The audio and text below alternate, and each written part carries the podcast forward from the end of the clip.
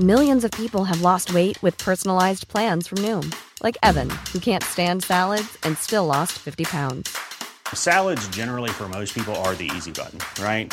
For me, that wasn't an option. I never really was a salad guy. That's just not who I am. But Noom worked for me. Get your personalized plan today at Noom.com. Real Noom user compensated to provide their story. In four weeks, the typical Noom user can expect to lose one to two pounds per week. Individual results may vary. Heraldo Podcast, un lugar para tus oídos. Entre más barato el peso nos saldrá más caro, la disminución del precio del dólar puede ser beneficiosa, pero también provocará menos ganancias. Te explicamos por qué. Esto es Primera Plana de El Heraldo de México.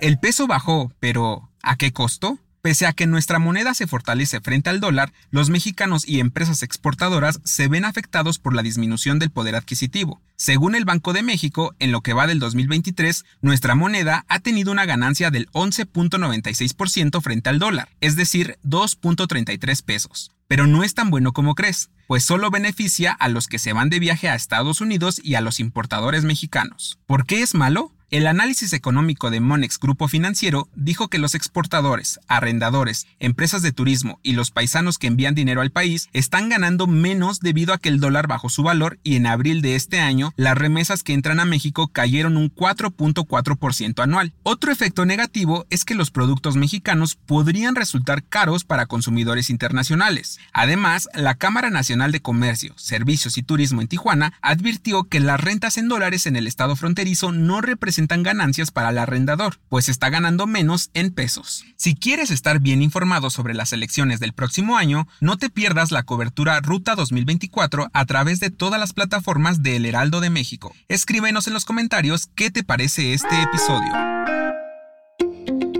Las corcholatas de Morena no solo buscan la presidencia, también se postulan para la gubernatura de la Ciudad de México. De cara a las elecciones 2024, la alcaldesa de Iztapalapa, Clara Brugada, anunció que buscará la candidatura a jefa de gobierno. Clara Brugada hará varios recorridos por la Ciudad de México para tener un acercamiento con la población y aseguró que seguirá el camino de AMLO y le dará seguimiento al trabajo que hizo Claudia Sheinbaum. La aspirante a jefa de gobierno busca consolidar una fuerza femenina al frente de la ciudad, pues busca mejor y más igualdad en todos los ámbitos sociales. Clara Brugada estuvo acompañada por varios integrantes del gremio cultural, como el director del Fondo de Cultura Económica. A diferencia de la sucesión presidencial, Morena aún no anuncia a todas las corcholatas que harán campaña para ser candidatos a la gubernatura de la CDMX.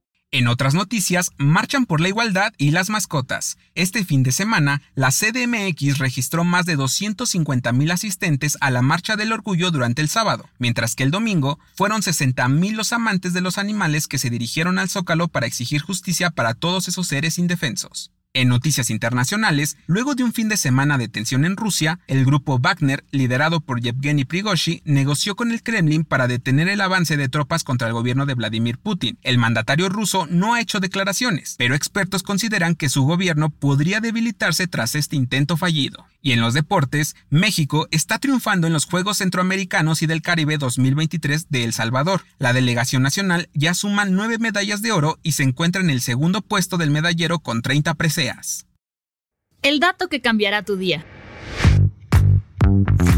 Mm, si tienes sed de la mala, piénsalo dos veces. Sabemos que con este calorón, una cheve bien fría es el antojo de muchos, pero ¿realmente nos quita el calor? De acuerdo con el Instituto de Investigación en Ciencias de Alimentación, la cerveza o el alcohol no ayuda a quitarnos la sed, ya que tiene un efecto diurético, es decir, provoca una pérdida de líquidos, lo que implica una mayor deshidratación. El efecto es todo lo contrario a lo que quisiéramos, pues también afecta a la hormona vasopresina, encargada de la retención de líquidos en cuerpo. Así que lo mejor es mantenerse hidratado con agua y aguantarse el antojo. Yo soy Arturo Alarcón y nos escuchamos en la próxima.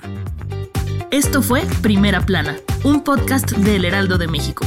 Encuentra nuestra primera plana en el periódico impreso, página web y ahora en podcast. Síguenos en Instagram y TikTok como El Heraldo Podcast y en Facebook, Twitter y YouTube como El Heraldo de México. Hasta mañana.